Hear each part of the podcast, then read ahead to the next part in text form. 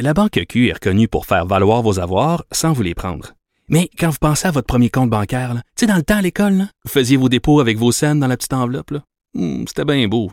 Mais avec le temps, ce vieux compte-là vous a coûté des milliers de dollars en frais, puis vous ne faites pas une scène d'intérêt. Avec la Banque Q, vous obtenez des intérêts élevés et aucun frais sur vos services bancaires courants. Autrement dit, ça fait pas mal plus de scènes dans votre enveloppe, ça. Banque Q. Faites valoir vos avoirs. Visitez banqueq.ca pour en savoir plus. Le seul, l'unique, l'inimitable Gilles Proux. Bonjour Gilles.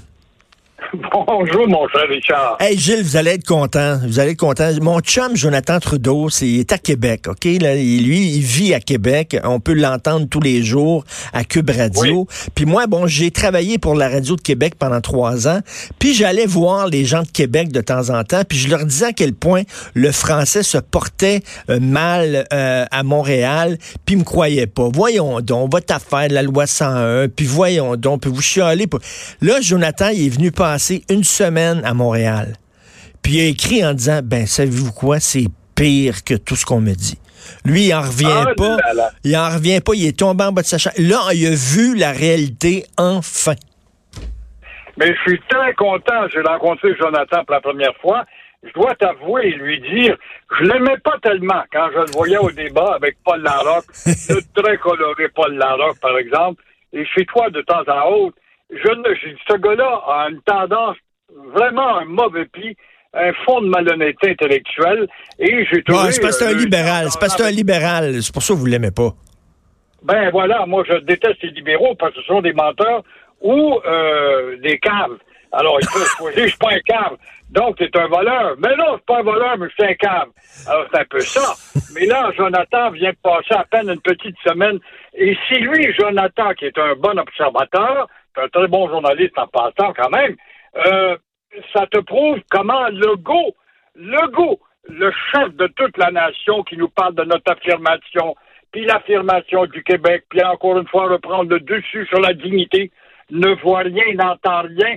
Moi, je comprends pas l'attitude de ce gouvernement qui a ce chapitre important nous fait voir comme si c'était de rien la question de la langue puis l'affichage, c'est pas plus important que ça. Puis- puis- Alors, dans le- Jonathan, il a écrit, il dit, c'est même plus bonjour. Aïe, là, c'est aïe. Tout court. C'est ça qu'il écrit, Ben aujourd'hui. oui, aïe. Ben oui. Ben oui, pourquoi pourquoi pas. Et bonne dia, puis euh, miao, puis Natalia, euh, salam alaikum. Qu'est-ce que vous pensez de ça, vous, l'affaire Jonathan Betté? Ben, euh, Trois-Rivières, c'était. Tu as remarqué comment est-ce que Trois-Rivières est souvent, bon, la- l'affaire Jonathan Betté, ce gars-là, on ne l'aimait pas, on lisait dans son visage, puis on l'accusait. C'était facile, dans une lecture dans un visage. Et puis, bon, tout ça à cause d'une maudite voiture rouge, et puis Cédric Provencher. Mais tu sais, euh, Richard, moi, ça fait assez longtemps que dans ce maudit milieu. 1972, j'ai 32 ans, je suis un jeune reporter. Il y avait Chantal de Montgaillard à Pointe-Saint-Charles qui est disparu. J'étais allé avec un journaliste photographe. On a photographié euh, le bonhomme impliqué dans l'histoire avec un paquet dans les mains. T'as donné ça à la police, ça n'a pas abouti. On est trop occupé, on s'occupe pas de ça. Alors, des choses non élucidées, on en a à la tonne au Québec. Ça, ça donne que Trois-Rivières, tu as remarqué, je sais pas moi, c'est rendu à Trois-Rivières une ville à la justice de, de, de cirque, aux odeurs de bubblegum, quoi. Là, j'ai le cas de Darren Leclerc, Darren de Trois-Rivières, accusé d'agression sexuelle sur trois filles, et euh, il est acquitté de A à Z. Alors, les trois filles ont exagéré ce qui semble être, en tout cas, de la vengeance sur Darren, un pauvre petit playboy qui se prend pour Brad Pitt. Bien sûr, les avocats beaux-parleurs à Toge ont trouvé que le juge Tremblay était bon, il y avait bien du bon sens, sont contents, on a libéré notre Darren. Mais ce qui est drôle dans cette justice de Bubblegum, Richard, c'est de voir que Darren a été arrêté en 2016 et on est en 2019. C'est une cause constitutionnelle, ce bâtard? Et pour euh, en rajouter à cette belle justice de Bubblegum, deux autres petites hirondelles attendent Darren dans les câbles pour l'accuser d'agression sexuelle. Alors que la justice soit faite au plus sacrant. Mais il n'y a pas de doute, il faut pas rire de la justice, c'est très sérieux la justice. Mais dans son cas, on peut dire jamais deux sans trois. quand à y être, là. Ben oui. Puis dans le cas de Betty, là, si, mettons, là, il, est coupable, ben c'est épouvantable qu'il soit libre comme l'air. Puis si, mettons, il est innocent, ben c'est épouvantable ce que la police lui a fait subir. Donc, on ne sait pas, là. En veux-tu un autre beau cas de justice bubblegum, justement, jamais 203? Comment ça t'appelle? Si t'appelles pas ça une farce, moi, je sais pas comment dire. Michel Desrosiers, c'est un infirmier qui vient d'être euh, trouvé coupable pour la deuxième fois de vol de narcotiques, de pilules à son hôpital. On est dans Pontiac, euh, un autre parti qui fait pas partie du Québec en passant. Alors, il risque à nouveau, il risque à nouveau une radiation de deux ans. Alors, vous voyez la face, tu as volé et euh, tu peux recommencer. Hmm. Alors, il s'est fait prendre en 2013 pour vol de d'hydromorphone. Alors, c'est pas grave. On va te réembaucher et si tu recommences, on va te radier pour deux ans. Mais quelle sorte de maudite justice à la bubblegum que c'est ça? Mais oui. Voilà la rigueur du conseil de discipline qui va étudier le dossier. Et vous voulez qu'on croit en quelque chose après et ne pas rire de la justice? Alors, le vieil adage dit bien, jamais 203 quand elle y est. hey, je veux vous parler, là. Je veux vous demander conseil, Gilles.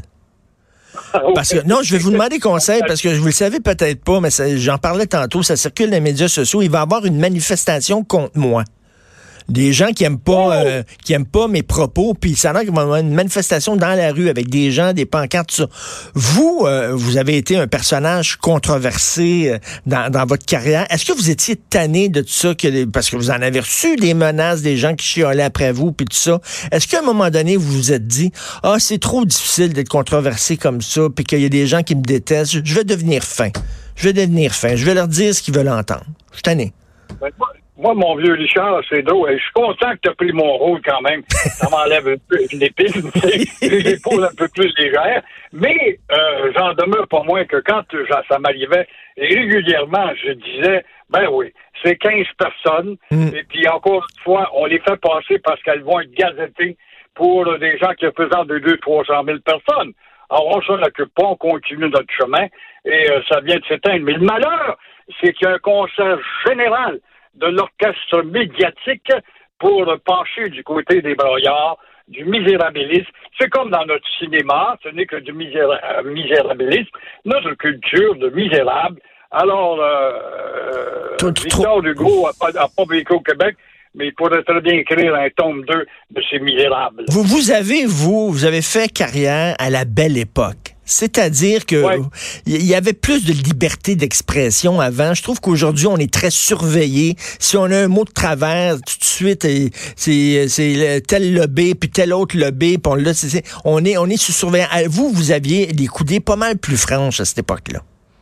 Oui, la concurrence était beaucoup plus évidente. Il y avait plus de qualité parce que tu te mesurais à des géants à l'autre bord, à l'autre poste. La concurrence était telle Aujourd'hui, à vaincre sans gloire, on dit qu'il y a peu, peu de victoires, somme toute éclatantes, alors qu'aujourd'hui, euh, avec notre société de felvette et en même temps de rectitude, cette bâtarde de rectitude, mm. de ce catéchisme de la rectitude colporté par une bande de fous qui représente trois, quatre personnes, où tout le monde garde Parlant de fou, là, t'as une folle à l'Hôtel de Ville de Montréal.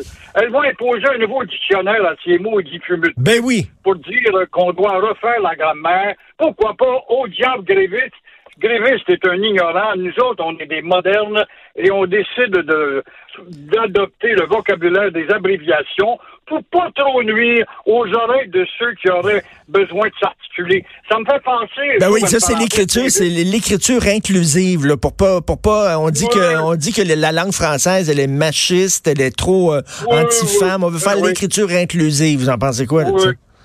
Mais cette maudite folle et cette bande de malades et tous ces acolytes ne savent donc pas qu'aux Nations Unies, quand on veut être clair, qu'on écrit un traité de paix comme ça a été le cas lors de la libération des Américains à Téhéran, c'est en français qu'on l'a écrit pour que la langue ne porte pas, justement, pour que le texte ne porte pas confusion. Tu vois comment est-ce qu'on est borné, cave, isolé dans notre petit territoire de médiocrité qu'on glorifie évidemment entre nous autres comme une ligue de garage s'imagine de mieux jouer que la Ligue nationale.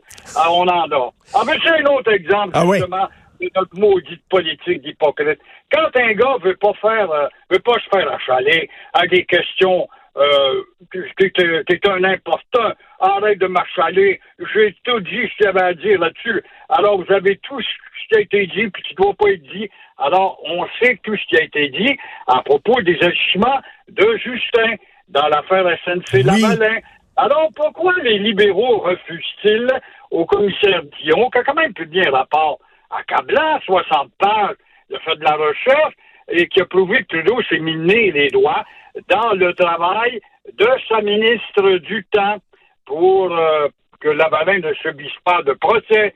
Alors, il n'y a pas moyen de savoir tout ce que Justin a pu faire dans ce dossier. C'est des questions qui Mais, mais, mais, mais Gilles, Gilles, il y a un sondage léger qui dit que Trudeau, ça n'a pas, ça pas affecté pantoute les intentions de vote pour les partis. Les gens s'en sacent de SNC-Lavalin.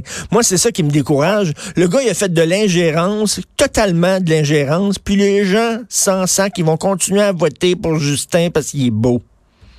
Voilà la culture de la, ville de Montréal qui nous répare justement cette grande connaissance de l'indifférence et de l'analphabétisme politique.